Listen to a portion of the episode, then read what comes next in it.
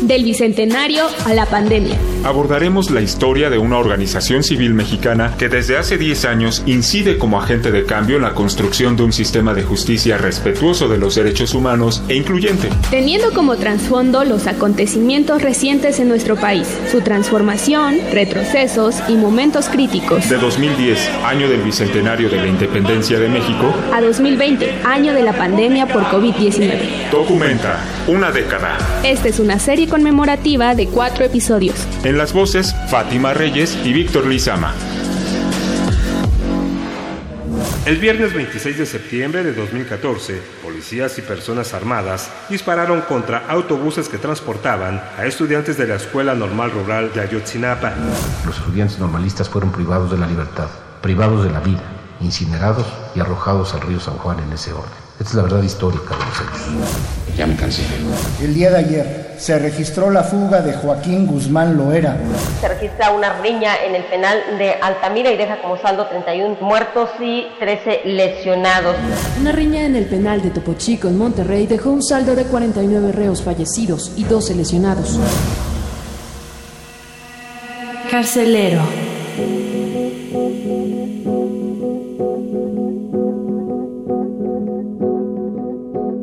No se conoce un país realmente hasta que se está en sus cárceles. No se debe juzgar a una nación por cómo trata a sus ciudadanos más destacados, sino a los más desfavorecidos. Esta es una frase de Nelson Mandela.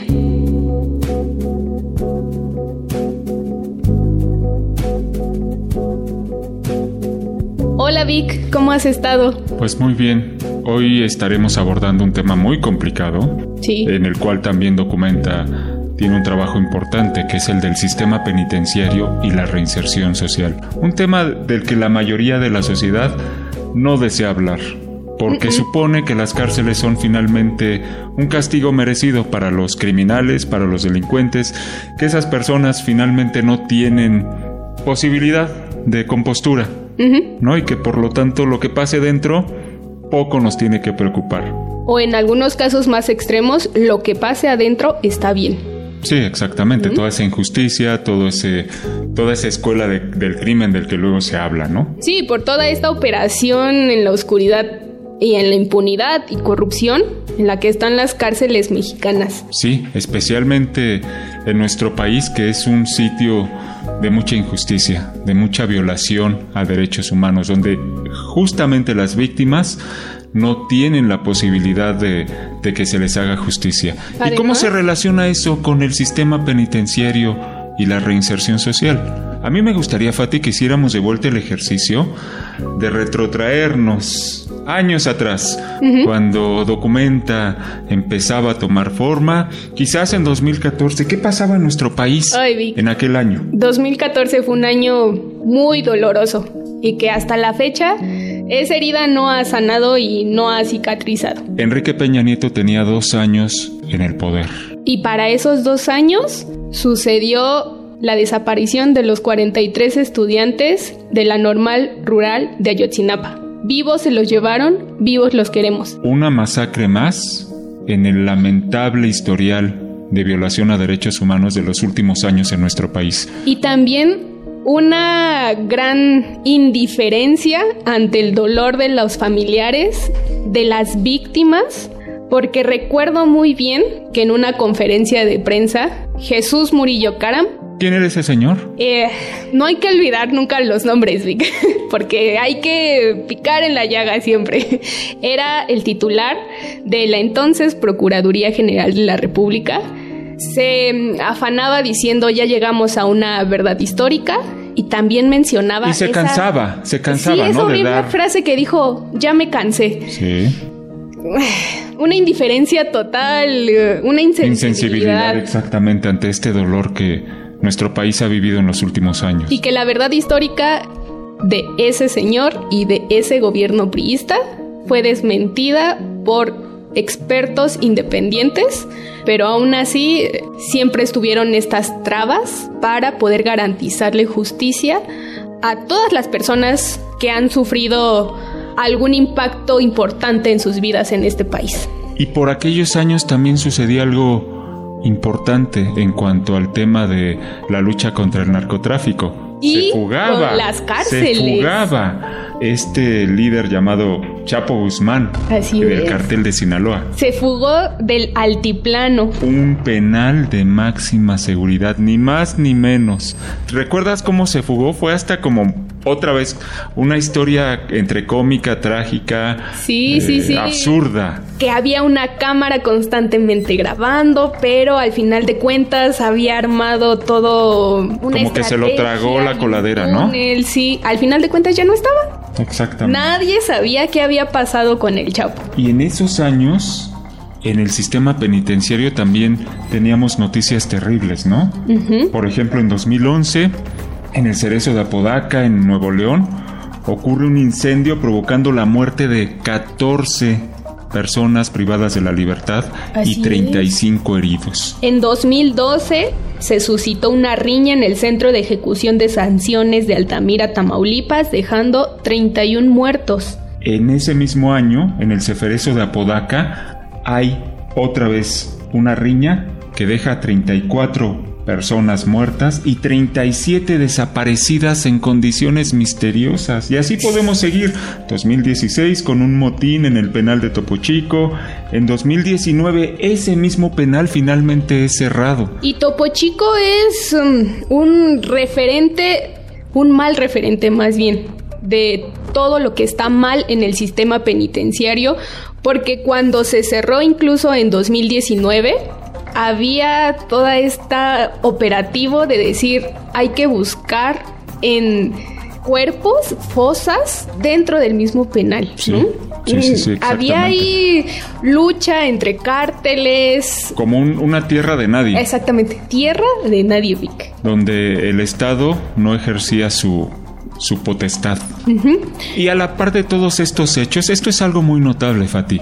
Se crearon instrumentos que poco a poco están permitiendo transformar el estado de cosas. Y justamente en la creación de estos instrumentos legislativos estuvo presente Documenta. Estuvo presente en la discusión y en la creación de la Ley Nacional de Ejecución Penal.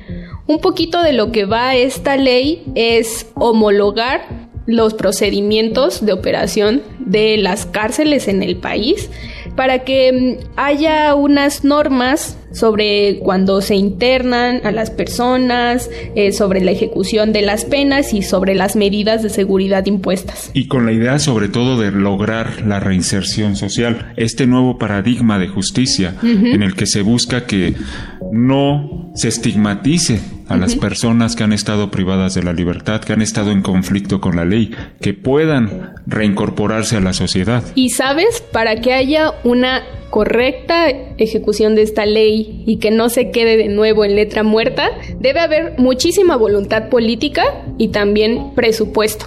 De otra manera, no se podrá. Fíjate, Fati, que hace unos días estaba leyendo un documento que se publicó sobre el estado de cosas en el sistema carcelario, en los sistemas carcelarios de América Latina. Ahí, en esta investigación latinoamericana, una especialista mexicana llamada Elena Saola de Ciesas nos hace un breve recuento de la situación en el sistema carcelario mexicano, sobre todo a partir de la pandemia por el COVID-19. Nos dice que en los últimos años, México se aparta de la tendencia que prevalece en la región en cuanto a la población penitenciaria. En nuestro país ha habido una disminución de 20% y esto tiene mucho que ver con justo este nuevo sistema de justicia penal acusatoria que elevó los estándares de prueba y estableció el principio de presunción de inocencia.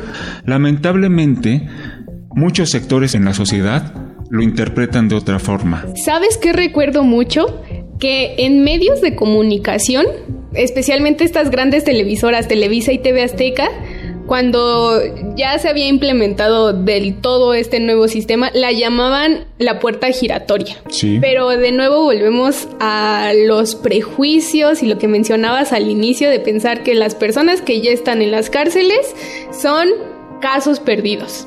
Y el hecho de presumir la inocencia desde el principio es fundamental, Vic. Fundamental. Para que haya un debido proceso. Fíjate que en mi trabajo como facilitador de justicia, alguna vez escuché a un juez decir que si se garantizan plenamente los derechos de las personas imputadas, se está fortaleciendo también los derechos de la víctima. De eso se trata justamente, de que no por una falla en la administración, en la impartición de justicia, una persona que presuntamente cometió una falta, eh, afectó a otra, se salga de su responsabilidad, evada esa responsabilidad. Y mucho tiene que ver porque este nuevo sistema incorpora los principios de la justicia restaurativa y en la justicia restaurativa las personas ofensoras, las personas víctimas y la comunidad tienen un papel importante en igual medida. Y esto se advierte también en el otro instrumento importante en estos años que surgió en 2016, la Ley Nacional de Sistema Integral de Justicia Penal para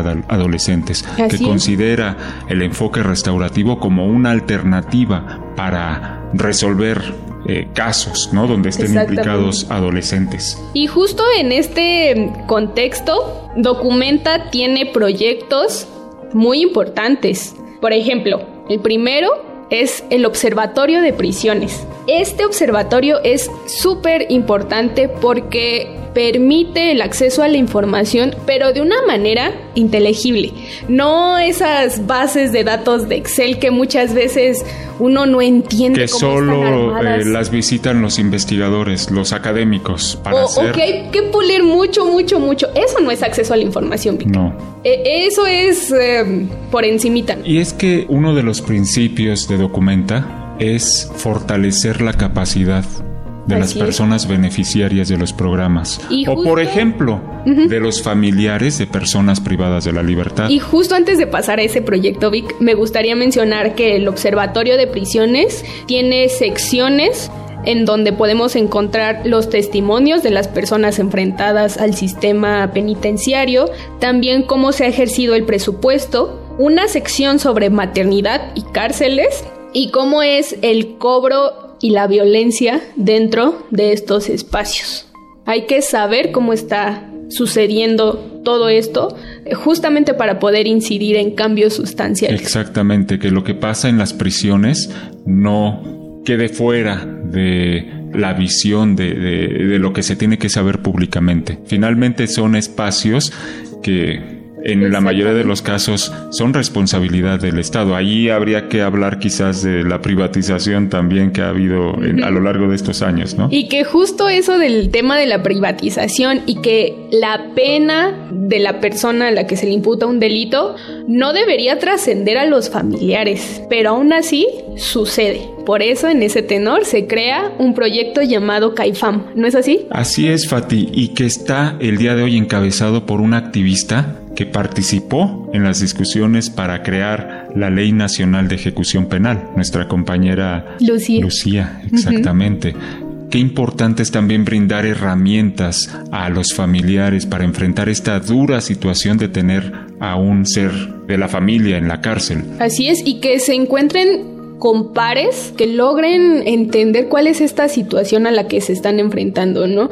Por ejemplo, recuerdo mucho el caso de una de las integrantes del CAIFAM, que ella mencionaba, pues mi esposo estaba en terribles condiciones de salud y el hecho de la prisión lo vino a empeorar aún más.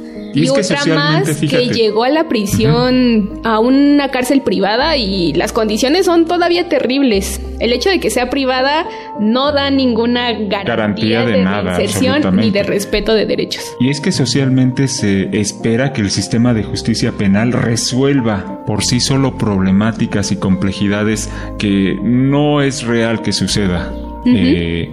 Hay que cuestionar justamente esta idea punitiva de que el castigo va a corregir a las personas, que el encierro es el mejor espacio para contener eh, este tipo de fenómenos que rompen a la sociedad.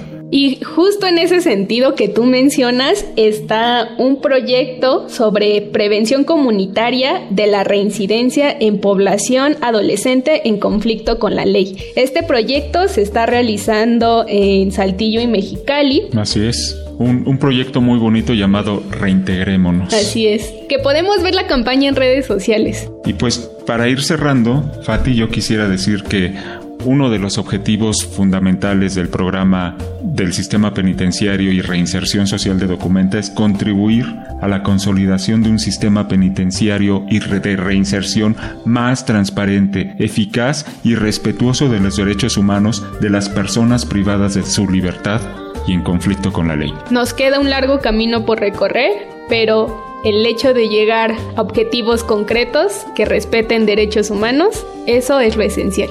Muchísimas en todo lugar, en toda persona. Muchísimas gracias, Vic, y nos encontramos en el último episodio de esta serie conmemorativa. Sí, así es, Fati. Pues muchas gracias y estamos de vuelta próximamente. Hasta luego.